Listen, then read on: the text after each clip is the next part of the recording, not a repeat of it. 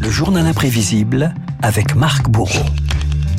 A nuclear war cannot be won and must never be fought. Voilà, une guerre nucléaire ne peut jamais être gagnée. Le président américain Joe Biden à l'ONU riposte à la menace nucléaire brandie par Vladimir Poutine, une attaque nucléaire, un spectre qui affole le monde, marque depuis près de 80 ans. Et dans l'imaginaire collectif, Renaud, personne n'oublie bien sûr ces images. Hiroshima, Nagasaki, rayées de la carte du Japon par l'armée américaine les 6 et 9 août 45. Dernier chapitre de la Seconde Guerre mondiale, le choc planétaire et le poids des mots, ceux du président américain Franklin Roosevelt. Avec cette bombe, nous avons franchi un nouveau palier de destruction révolutionnaire. Si les leaders japonais n'acceptent pas nos conditions, ils doivent s'attendre à un assaut aérien comme on n'en a jamais connu sur cette terre.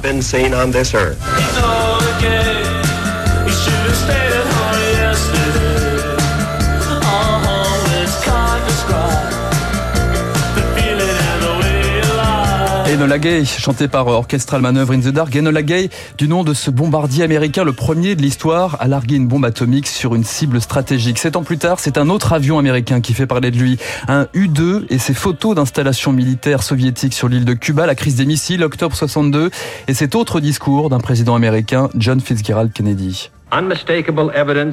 Nous avons des preuves incontestables de la construction de plusieurs bases dans cette île opprimée. Ces sites de lancement ne peuvent avoir qu'un seul but, la constitution d'un potentiel nucléaire dirigé contre l'hémisphère occidental. Et c'est l'escalade. Si les États-Unis veulent la guerre, alors ils nous retrouveront en enfer, lui répond Khrouchtchev. Washington envoie 200 navires, 600 avions, 40 000 soldats au large de Cuba.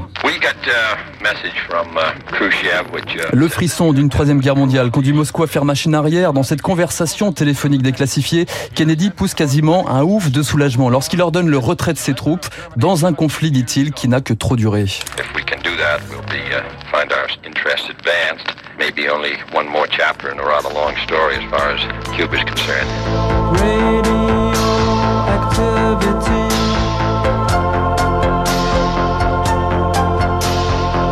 Radioactivité, quand notre futur est en jeu, chantaient les Allemands de Kraftwerk, l'atome, aussi convoité que redouté. Fin 70, début 80, les deux blocs remettent le doigt sur la gâchette.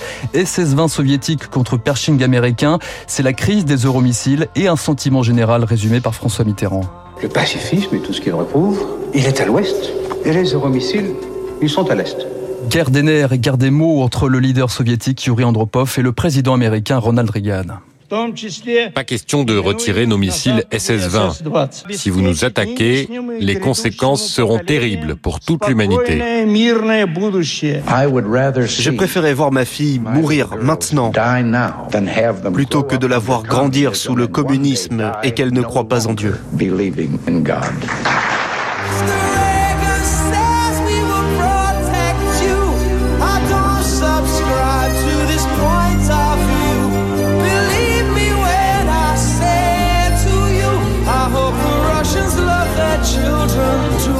J'espère que les Russes, eux, aiment leurs enfants, répondait Sting à Ronald Reagan. Le monde en pleine psychose face à l'impensable, comme cette nuit du 26 septembre 83 dans un centre de contrôle soviétique, lorsqu'un officier supérieur, Stanislav Petrov, refuse d'appuyer sur le bouton fatal après un problème de radar. Les écrans de contrôle montraient cinq missiles américains qui fonçaient sur nous. J'avais quelques secondes seulement pour prendre une décision aux conséquences mondiales. J'ai finalement choisi de ne pas faire confiance à l'ordinateur. J'ai appelé mon supérieur pour lui dire qu'il y avait un problème de radar. J'ai eu peur de faire une erreur avant de me rendre compte que j'avais évité le pire. Quand Ivan rencontre G.I. Joe en 1980, les Clash, appelés comme beaucoup d'autres au dialogue entre les blocs, quatre ans plus tard, c'est Ivan qui rencontre Jim dans un discours d'apaisement de Ronald Reagan. Supposons un instant que Ivan et Anna se retrouvent dans une salle d'attente à l'abri de la pluie ou d'un orage en compagnie de Jim et Sally. Est-ce qu'ils vont parler des divergences entre leurs gouvernements réciproques ou parleront-ils de leurs enfants, de ce que chacun fait dans la vie Après la course aux armements, une avalanche de traités de désarmement, la guerre des mots, elle persiste. Sur l'Iran, la Corée du Nord, le fond, lui, ne change pas. La menace nucléaire est autant une démonstration de puissance qu'un aveu de faiblesse.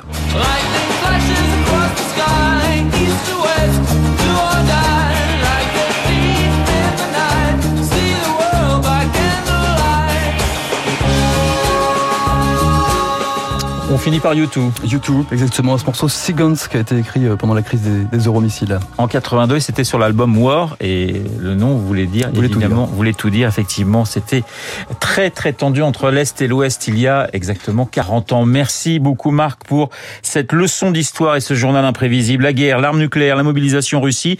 On y reviendra à 8h15 dans les stars de l'info. Je vous rappelle que Guillaume Durand recevra le général Dominique Trinquant. Dans deux minutes, le décryptage de David Barou. David, David qui se prend pour Baptiste Gabory ce matin, monsieur environnement, mais je ne vous en dis pas plus.